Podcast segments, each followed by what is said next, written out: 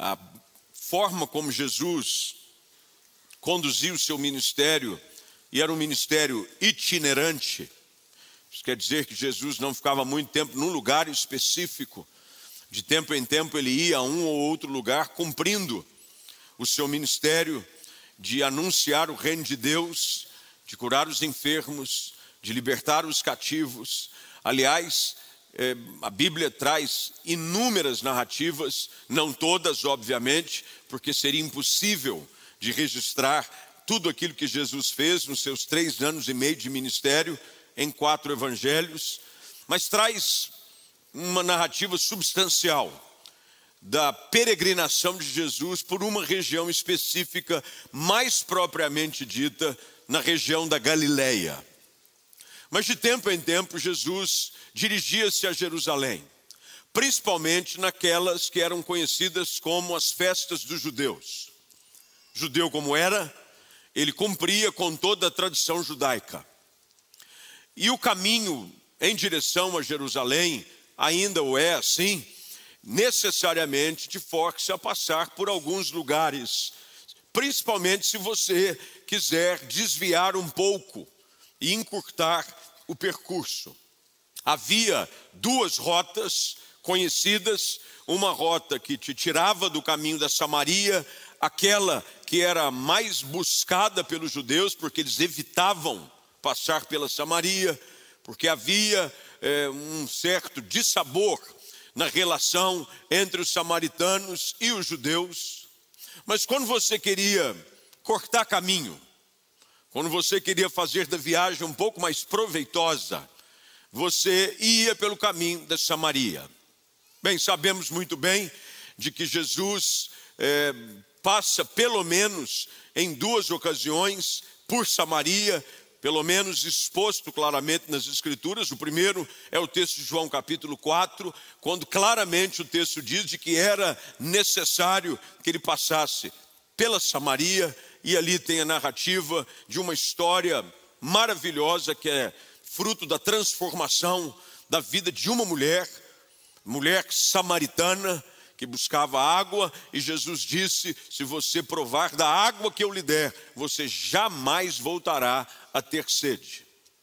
Bem, essa ocasião, muito provavelmente, Jesus também estava fazendo essa outra rota, até porque o texto explicitamente nos coloca diante dessa informação. O versículo primeiro diz que Jesus passava pelo meio da Samaria e da Galileia.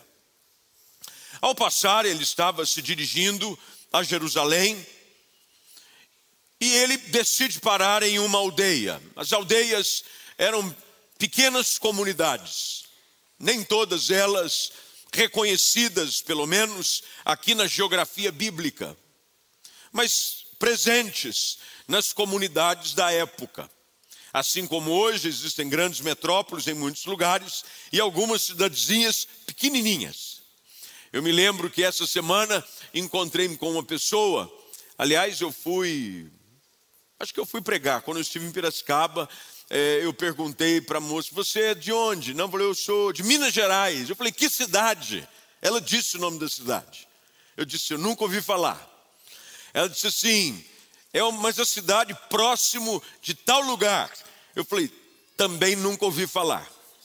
Não, mas aí tem uma outra cidade que fica próximo dessa outra cidade. Ela disse a cidade. Também nunca ouvi falar. Aí finalmente ela disse, Viçosa. Falei, Viçosa eu já ouvi falar. Ela falou, não, realmente, a gente vai por eliminação. Porque a minha cidade quase ninguém conhece. É quase um vilarejo. Ela é muito pequenininha. Deve ter 8, 10 mil habitantes. Bem, essa é uma questão muito típica de vilarejos, de cidades pequenas. E Jesus passa por uma delas. E quando ele chega em uma dessas cidades, desses vilarejos, é assim que o texto apresenta uma aldeia.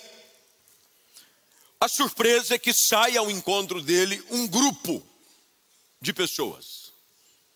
Um grupo atípico. Não era um grupo qualquer. Era um grupo de dez leprosos. Os leprosos eram proibidos de viver a vida comum na sociedade.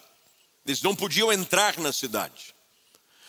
Qualquer pessoa que cruzasse com um leproso, ele tinha a obrigação de se identificar como tal.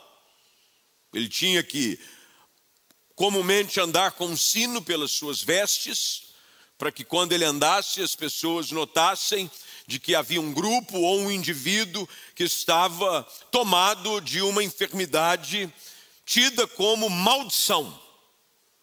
Um leproso era quase que um sinônimo de maldito. E aqui estava um grupo, dez deles.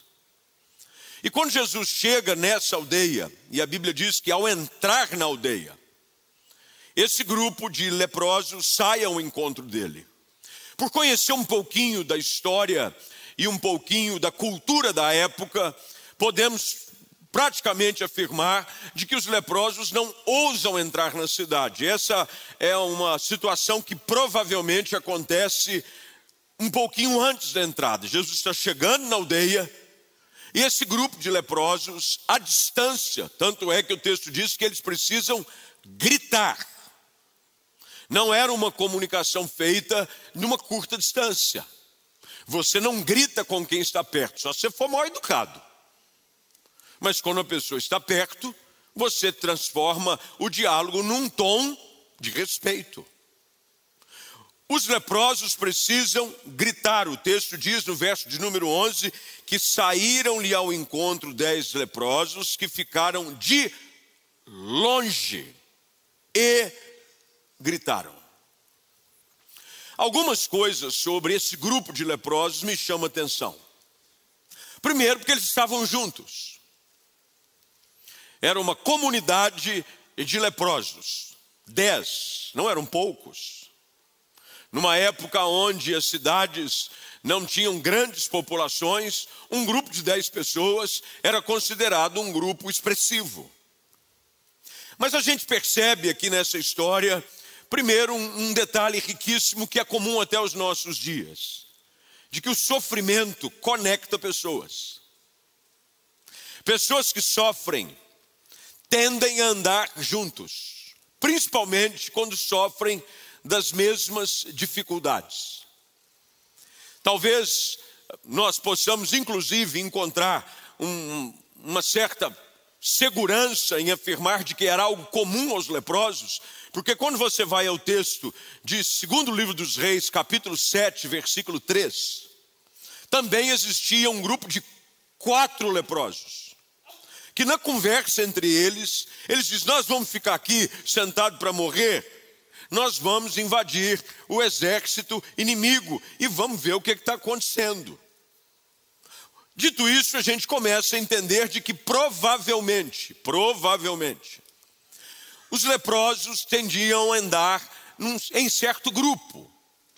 Bem, talvez para romper a dificuldade de falta de relacionamento com a sua própria família. Eles não podiam chegar perto dos seus familiares. E solidão, a gente sabe muito bem, mata mais do que lepra. Solidão faz mal. Solidão adoece a alma. E os leprosos talvez tenham criado um grupo de enfermos itinerante, no qual um ia dizendo para os outros: uma palavra de ânimo, de encorajamento, talvez um bate-papo, comunicavam-se, encorajavam-se. Até que nesse grupo de dez, o que entendemos aqui, havia superado os preconceitos culturais da época. Lembre-se do que eu disse: os samaritanos não se davam com os judeus. Mas no grupo de leprosos tinha de tudo. Samaritanos, pelo menos um, que foi o que voltou, e judeus. E a gente vai descobrindo aqui que o sofrimento derruba muitas barreiras em relacionamento. Quando você vai num hospital e você vê pessoas sofrendo ou fazendo tratamentos comuns para doenças específicas, cai por terra histórico escolar, status social. As pessoas às vezes esperando por uma boa notícia ou por um diagnóstico, ou por um boletim médico, ali na sala de espera, tornam-se amigos em meio à dor. A dor tende a aproximar as pessoas, tende a aproximar, tende a fazer com que aquilo que me machuque, machuque em você, nos aproxima para que mutuamente possamos nos consolar. É por isso que Paulo diz que consolamos com as consolações que fomos consolados. Nessa situação do grupo da dor, dez leprosos, são dez. Eles identificam uma possibilidade de mudança de vida.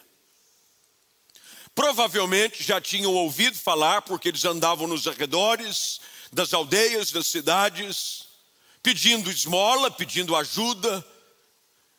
E nas ruas por onde se passavam, com certeza já tinham ouvido falar de um homem chamado Jesus, que era de Nazaré, o qual por onde passava, coisas extraordinárias aconteciam. Milagres, prodígios, maravilhas. Cegos voltavam a ver, e os leprosos também eram curados. Há um grito de necessidade. No meio da nossa dor é necessário pedirmos ajuda. Essa é a primeira coisa que o texto deixa claro que o grupo tem em comum. Todos gritam por socorro de longe gritavam. No meio da nossa dor, no meio da nossa necessidade, há a importância de se pedir ajuda, pedir socorro, pedir para que alguém venha nos socorrer, mesmo que de longe. Às vezes, pelo preconceito ou por aquilo que a sociedade impõe, no caso da lepra em si, não havia possibilidade de se aproximar de Jesus. Mas eles gritam, eles clamam, eles dizem: tem misericórdia, assim como Bartimeu faz, o cego mendigo de Marcos capítulo 10, quando Jesus passava por Jericó, ele começa a gritar, porque todo necessidade, todo necessitado tem um grito calado dentro de si. Há um grito que está doido para ir para fora. Me ajuda, estenda a mão, faça algo, há uma necessidade. Quem sabe no meio do seu silêncio, enquanto você enfrenta a sua dor, não há um grito de ajuda que precisa ser colocado para fora. Imagine se eles simplesmente se calam enquanto Jesus passa. Imagine se eles simplesmente veem a oportunidade de passar a distância e não fazem nada. O texto diz que eles gritaram estavam. Jesus sempre está disposto a ouvir o grito do necessitado. Jesus sempre terá os seus ouvidos abertos e atentos ao clamor do aflito. Eles gritam. E Jesus prontamente ciência de compaixão por eles, porque o clamor deles foi exatamente esse. No verso de número 13, bem no seu finalzinho, diz Jesus, mestre, esse era o clamor deles, tenha compaixão de nós, olha para nosso estado e tem misericórdia da nossa vida, coloque-se no nosso lugar. Jesus sempre vai ter um ouvido atento ao grito dos desesperados. Eles gritam. E a Bíblia diz que ao vê-los, Jesus, eu gosto da expressão que o texto claramente nos expõe, de que Jesus não vê a um, como em algumas situações, como junto ao tanque de Betesda, havia aquele homem que sofria 38 anos, e Jesus vê especificamente aquele e trata diretamente com ele. Mas aqui no texto não. O texto é claro em dizer de que Jesus, ao vê-los, Jesus viu a todos. Muito provavelmente porque todos gritaram. Eles já deviam ter, talvez, ensaiado o grito de socorro. Um, dois, três e Se a gente gritar junto, fica mais forte. Vocês já viram como funciona, e nós estamos na época de Copa do Mundo, o poder de um estádio gritando numa só voz a mesma expressão. Se uma só pessoa gritar, seja um cântico de guerra, de jogo, ou o nome do seu país ou do seu time, isoladamente no estádio, provavelmente não surtirá muito efeito. Mas quando toda a equipe, todo um estádio gritam juntos, o poder da voz ganha uma proporção assustadora. Talvez eles ensaiando, dizendo: vamos juntos. Um, dois, três e. Eles gritam. E Jesus os vê, vê a todos. E Jesus, ao ver a todos, eu preciso só dar esse pano de fundo do que acontece para aplicarmos diretamente o que precisa acontecer depois da cura. Jesus, indo a eles, diz: Olha, vocês vão e apresentem seus sacerdotes. Não há aqui, pelo menos no entendimento do texto, nenhum tipo de aproximação física de Jesus com os leprosos. Não que ele já não tenha feito antes, há um outro milagre de Jesus com o leproso, que ele toca o leproso, literalmente. Mas aqui é uma outra situação. Talvez Jesus, preocupado com aquilo que ele estava indo fazer, ele entraria na aldeia, e para não gerar nenhum preconceito para com a sua pessoa, porque dentro da tradição judaica, lembre-se, quem tocava no leproso era considerado impuro também. Ele diz: Não, eu não vou tocar porque eu tenho coisa a fazer na aldeia. Vão, apresentem-se ao sacerdote e fiquem purificados. E o texto diz que eles simplesmente foram. Eles foram. E ao irem, nós sabemos aqui de que o caminho não era pequeno apresentar-se ao sacerdote, muito provavelmente ele estava se referindo a irem a Jerusalém. Era um caminho longo. Não era algo que você vencia em poucas horas, muito menos em poucos dias. E Jesus diz a eles: vocês vão e apresentem-se aos sacerdotes. Uma longa jornada. Imagine você num grito de socorro, num grito de desespero, num grito por ajuda, finalmente Jesus te vê e ele diz: Vai e mostra-te ao sacerdote. A nossa tendência, naturalmente, seria: Bem, mas o senhor não poderia curar já? Tipo assim, foi. Porque a gente entende pelo texto que a cura não aconteceu de imediato. Por quê? Porque o próprio texto diz de que indo eles, indo eles, foram purificados. Na interpretação do texto, de uma forma muito simples, conseguimos entender é de que o processo da cura acontece enquanto eles caminhavam em direção a Jerusalém. O problema é de que nós normalmente temos a tendência de dizer: Senhor, o Senhor me cura, e aí sim eu vou começar a andar.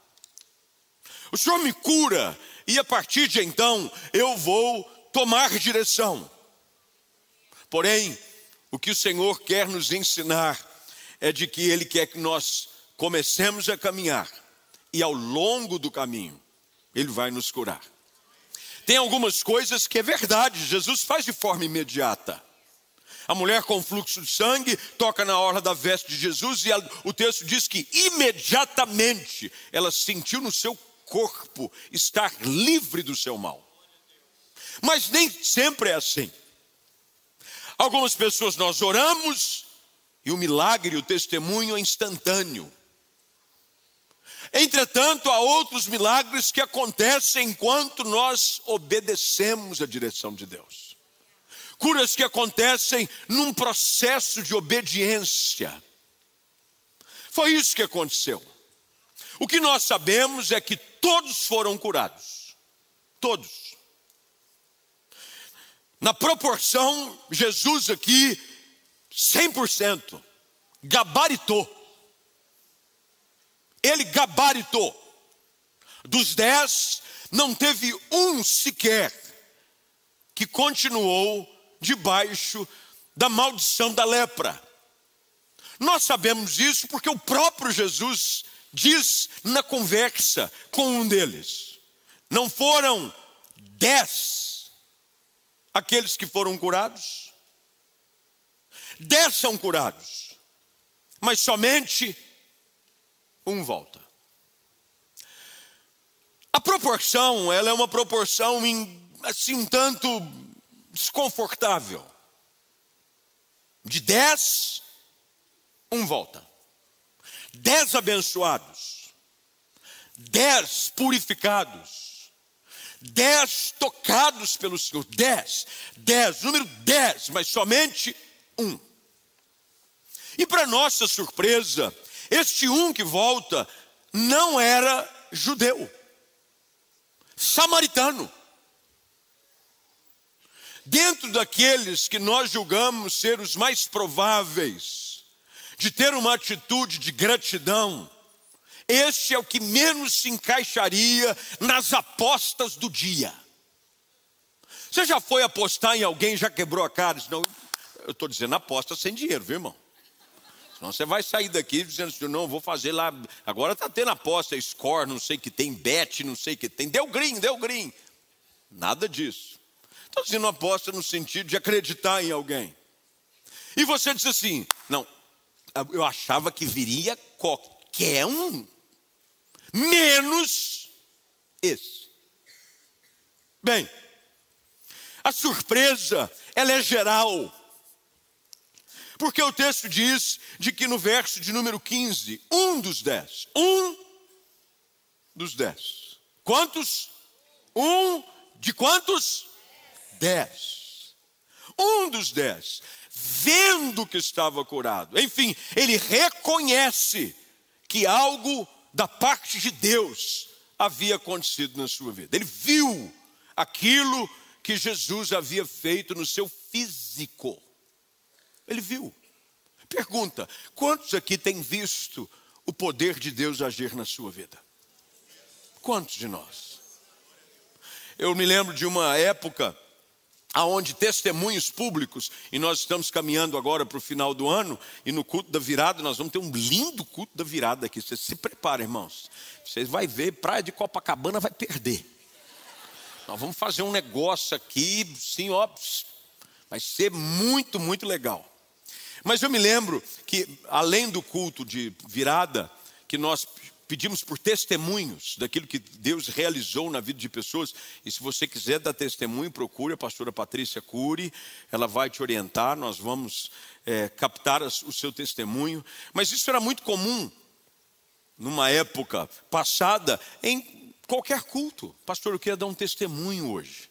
O pastor, um pouco mais experiente, ouviu o testemunho antes e depois, porque tem uns testemunhos aí que não é meio testemunho. Tem uma vez que eu estava eu pastoreando em Nova York, o rapaz disse assim, pastor, eu preciso dar. A mãe, a mãe, não foi o rapaz, eu preciso dar um testemunho do meu filho. Falei, meu irmão, o que foi? Irmã Maria, ela chamava. O que foi, irmã? Não, eu preciso dar um testemunho, pastor. Tem que ser esse domingo. Falei, mas o que, que conta, pastor? Eu preciso falar o que Deus fez na vida do meu filho. Eu falei, conta para mim primeiro. falei, pastor, é que meu filho estava vindo do México, atravessando a fronteira. Tá, conta a benção. Trazido por coiotes. Conta a benção e Deus cegou os olhos da polícia de fronteira. E ele passou e já está em terras americanas. Falei, irmã, vamos deixar esse testemunho para outro dia. Ele não convém. Vamos que vamos. Todos nós aqui temos motivos para agradecer. Um deles reconhece o que Deus fez. O nosso problema, a nossa dificuldade em ter atitudes de gratidão, começa quando nós falhamos em reconhecer o que Deus tem feito na nossa vida. O processo de gratidão, o gatilho inicial se dá quando você reconhece aquilo que Tiago escreve na sua carta, no capítulo 1, verso 17, de que toda boa dádiva e todo dom perfeito vem dos altos céus. Tudo que é bom que acontece na sua vida é Deus quem faz. Não é fruto da sua inteligência, não é fruto do seu trabalho, não é fruto do seu esforço, é fruto da bondade de Deus na sua vida. O leproso sabia de que a cura no seu físico era fruto da compaixão de Jesus. Afinal de contas, o grito deles foi para que Jesus tivesse o quê? Compaixão. Meus irmãos, todos nós aqui somos alvos da compaixão de Deus.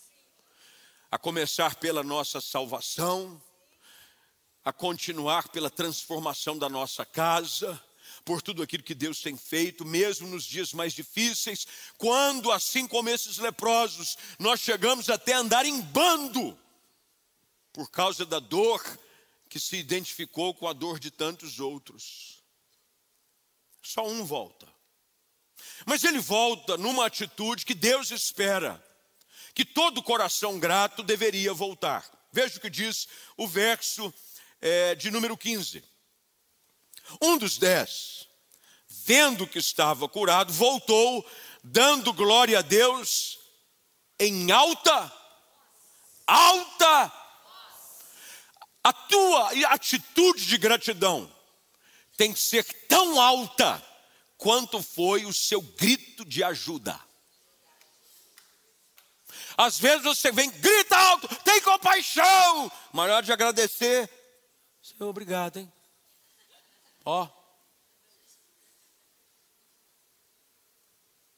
O grito do desespero foi substituído por um grito de alegria. Ele volta, mas ele não volta assim dizendo: Olha, eu voltei. Para o senhor não ficar chateado, porque eu vi que os outros alvo não voltaram. Então eu estou representando a turma. Estou aqui representando a turma. Para dizer: Olha, valeu Jesus, tu é gente boa. Estamos fechados. Precisou só chamar o grupo, o grupo está aí. Desenvolvemos uma relação nesses anos de leprosia. Então, não, o texto diz que ele volta dando glória a Deus em alta voz. Ansiosos para serem declarados limpos, gritam em desespero. Ah, mas se nós pudéssemos proclamar em alta voz as bênçãos do Senhor sobre a nossa vida. Ah, se nós pudéssemos fazer audível o nosso declarar de gratidão ao Senhor. Aqueles que receberam misericórdia de Deus devem torná-la pública. É público.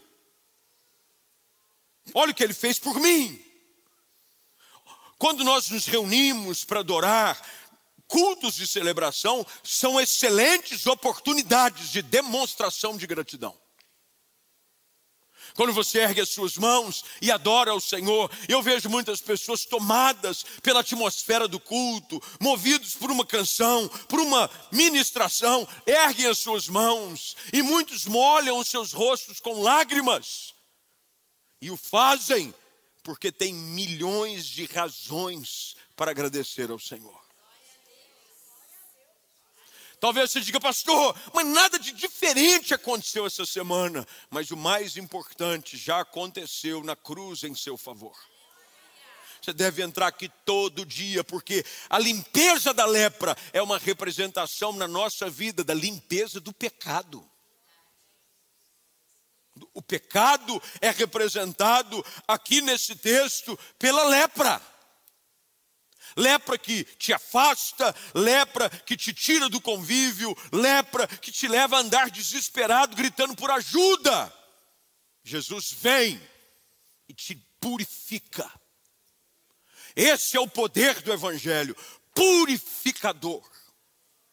E se agora você já não está mais debaixo da maldição do pecado, o que o Senhor espera de nós é que entremos por essas portas com ações de graças, trazendo nos nossos lábios hinos de louvor. Você tem que entrar aqui nesse culto dizendo: Obrigado, Senhor porque eu estou na tua casa. Obrigado, porque meu nome está escrito no livro da vida. Obrigado, porque eu era antes perdido, cego, pecador. Mas o Senhor estendeu a mão para mim. Ele volta em alta voz.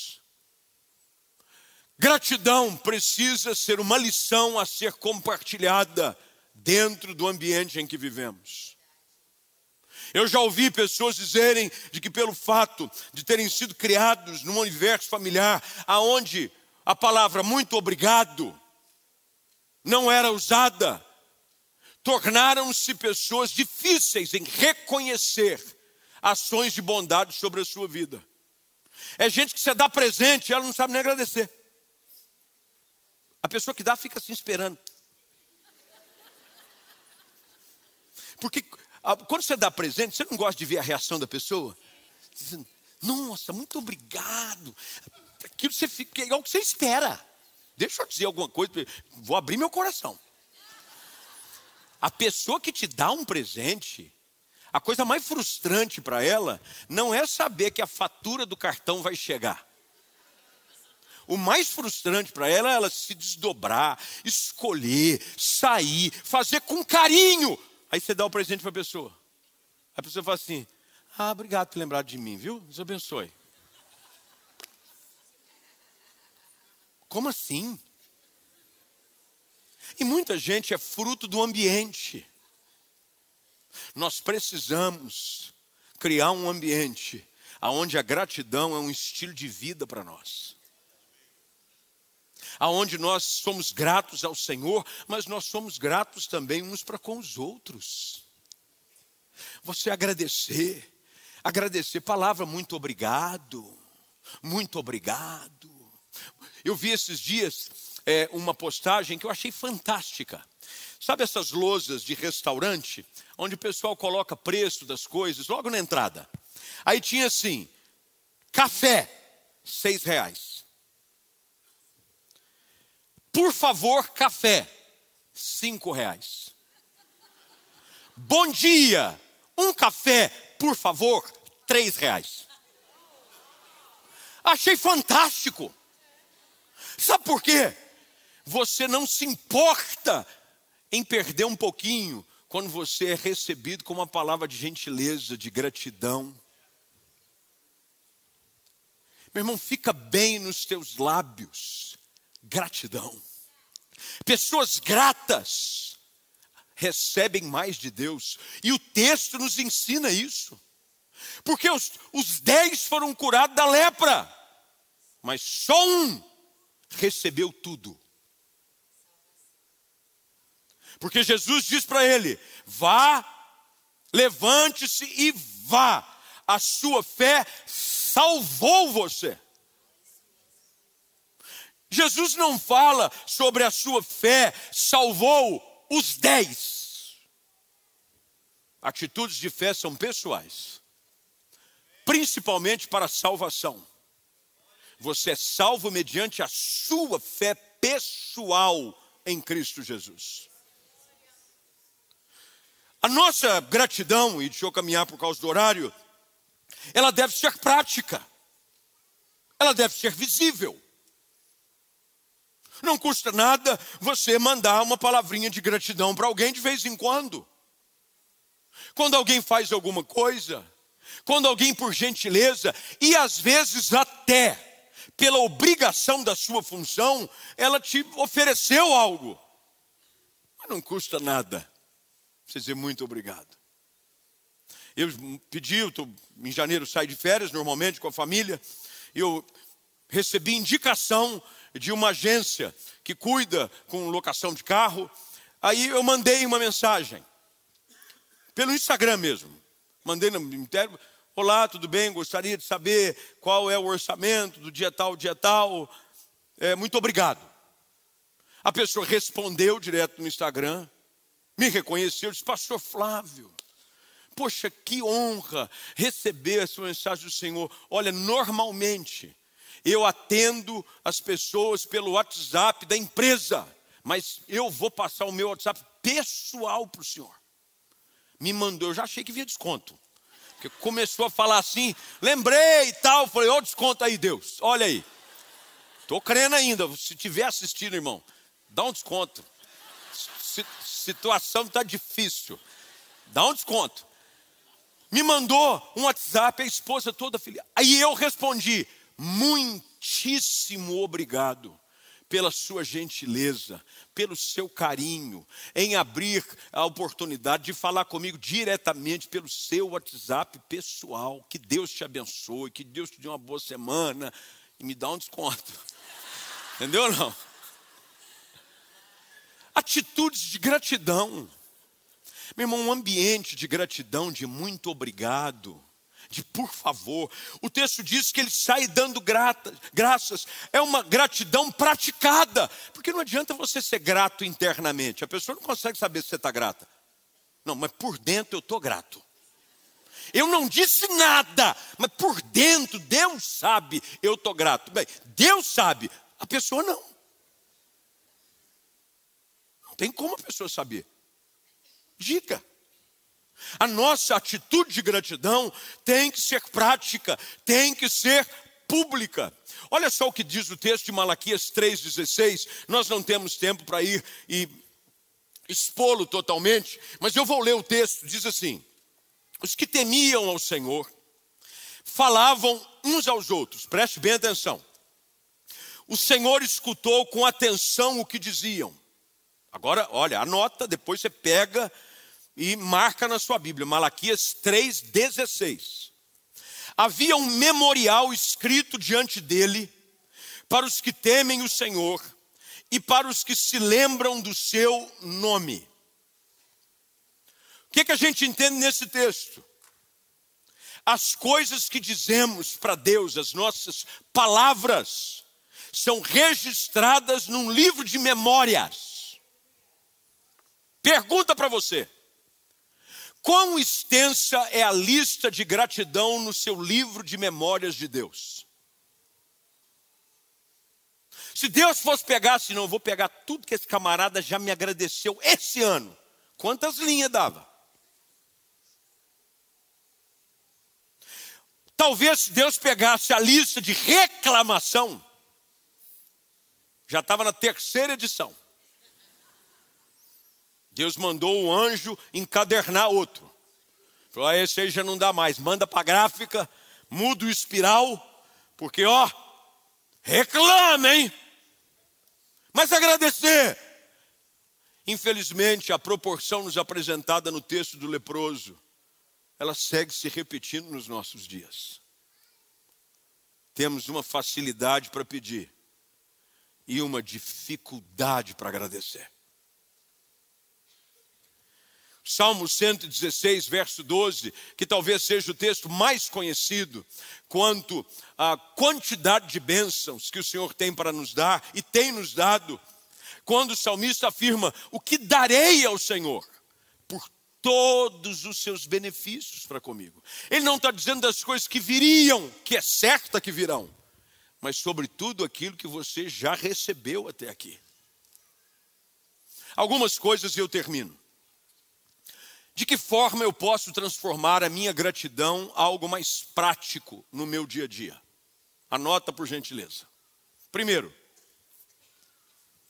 com a sua própria vida. A sua vida tem que ser uma demonstração contínua de gratidão ao Senhor. De que forma? Você vai viver para mostrar a Ele que é grato por aquilo que Ele fez. Deus não te salvou para você viver segundo a sua própria agenda. Deus te chamou e te salvou para que você viva para a glória dele.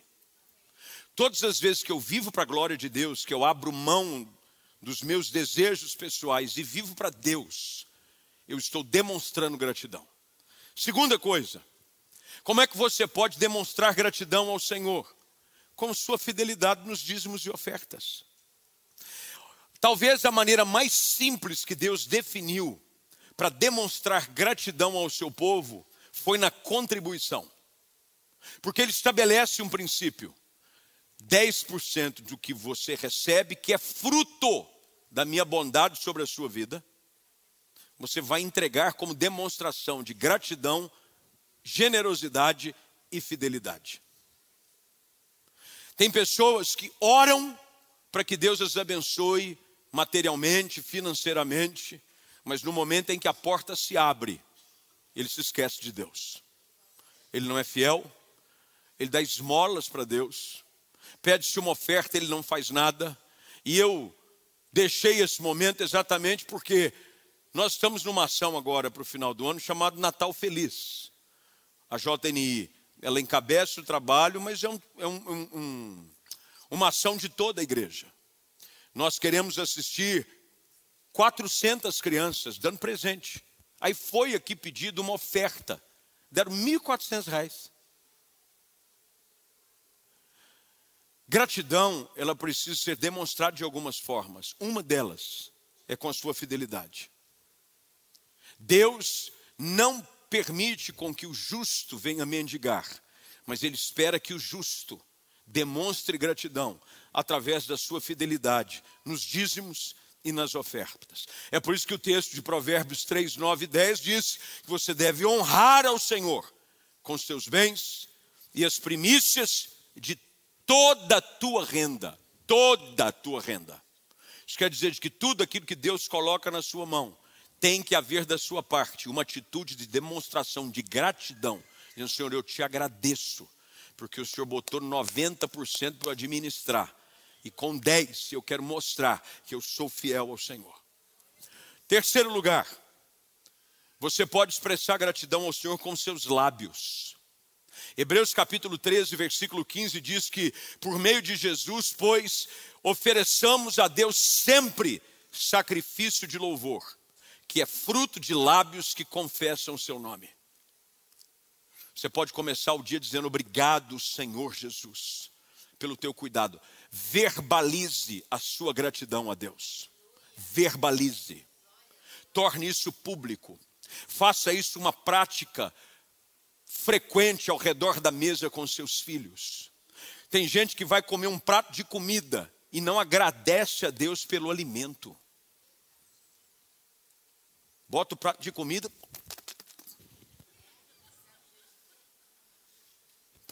Você vai gastar alguns segundos se você for mais pentecostal, pode.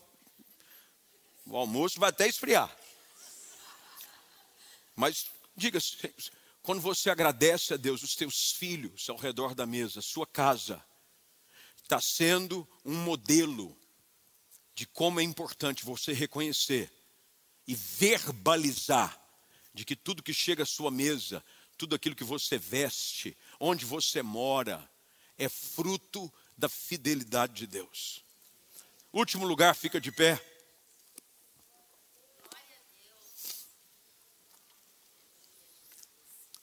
Uma outra forma de você expressar gratidão ao Senhor também é colocado pelo autor aos Hebreus no capítulo 10, quando ele diz: Não deixemos de congregar-nos, como é costume de alguns. Antes, façamos admoestações e tanto mais quanto vedes que o dia se aproxima. O dia de culto é dia que você tem na sua agenda para expressar gratidão a Deus. Você não vem no culto só para receber, você vem no culto para oferecer. Oferecer sua vida, oferecer seu tempo, oferecer o seu louvor, oferecer a sua oração, oferecer as suas mãos levantadas em gratidão. Se há uma atmosfera que Deus gosta de encontrar na sua casa, é de filhos gratos. Gratos. Como o Senhor é bom. O salmista, inúmeras vezes, registra nessa compilação de salmos, repetidamente a expressão: rendei graças ao Senhor, porque Ele é bom, porque a sua misericórdia dura para sempre. Rendei graças ao Senhor. E isso era cânticos, eram poesias. Que você fica repetidamente dizendo: rendei graças ao Senhor, rendei graças ao Senhor. Eu não sei como é que você tem terminado esse ano, mas eu espero que você termine esse ano com palavras de gratidão nos seus lábios. Talvez você começou o ano como os dez, clamando: Senhor, tem misericórdia! E Deus tem demonstrado graça sobre a sua vida. Deus tem te ajudado, Deus tem te mantido de pé, mesmo em meio a algumas perdas, mesmo em meio a algumas dificuldades. Você tem chegado até aqui pela graça de Jesus. E Deus espera da sua igreja, Deus espera do seu povo uma atitude de gratidão. Seja grato a Deus. Você tem muito mais razões para agradecer do que para reclamar. Muito mais. Eu estava lendo ontem, até me preparando um pouco mais para a mensagem de hoje de manhã, e havia, é, inclusive ele foi meu professor, chamado Calvin Miller. Ele é um, um pregador expositivo, um, um exegeta muito respeitado, o Dr. Calvin Miller. Tem alguns livros publicados em português. Ele disse que numa certa ocasião, ele tinha sentado-se num restaurante é, no Haiti. Isso é, pré-terremoto e todas essas devastações e guerras civis que aconteceram, infelizmente, nos últimos anos. Acho que está falando algo da década de 70, 80 mas que já é, mostrava a pobreza e a miséria daquele país. Ele sentou-se no restaurante, era um restaurante muito simples. Ele sentou-se, a comida não era lá, sabe, muito vistosa. Ele sentou-se. E quando ele começou assim a olhar a comida dizer, hum, ele olhou para o lado, ele estava junto à janela. E ele viu perfilado pelo menos uma dúzia de crianças com os olhos esbugalhados, olhando para o prato, desesperados, e talvez fazendo daquela refeição o objeto de desejo da vida deles. E o Calvin Miller diz que naquela hora o Espírito Santo de Deus falou: Ah, se as pessoas soubessem o quanto eu tenho demonstrado do meu cuidado em pequenas coisas, enquanto tem outros tantos que sofrem por questões ainda maiores, as pessoas aprenderiam a ser mais gratas. Deus tem feito tanto na nossa vida, meus irmãos. Nosso Deus é um Deus bom. Tentam aí desenhar uma imagem de um Deus que não é o nosso Deus. O nosso Deus é um Deus bom. Ele é um Deus cuidadoso. Ele é um Deus misericordioso. Ele tem prazer em nos abençoar. E eu espero que Jesus não tenha a decepção que teve com os nove, da mesma forma com a nossa vida. Que eu e você possamos fortalecer as fileiras daqueles que voltam para agradecer, que fazem de forma pública, audível. Deus tem sido bom na minha vida. Deus tem sido bom na minha vida. Deus é fiel. Eu e a minha casa somos gratos ao Senhor. Em meio às lutas, em meio às provas, é verdade, mas Deus tem nos ajudado. Que Deus te ajude nesse domingo de manhã de ação de graças a buscar com gratidão, dizendo: eu não, eu não, eu vou diminuir o meu índice de reclamação e eu vou aumentar o nível de gratidão na minha vida. Porque quando assim você fizer, Deus vai te abençoar. Amém.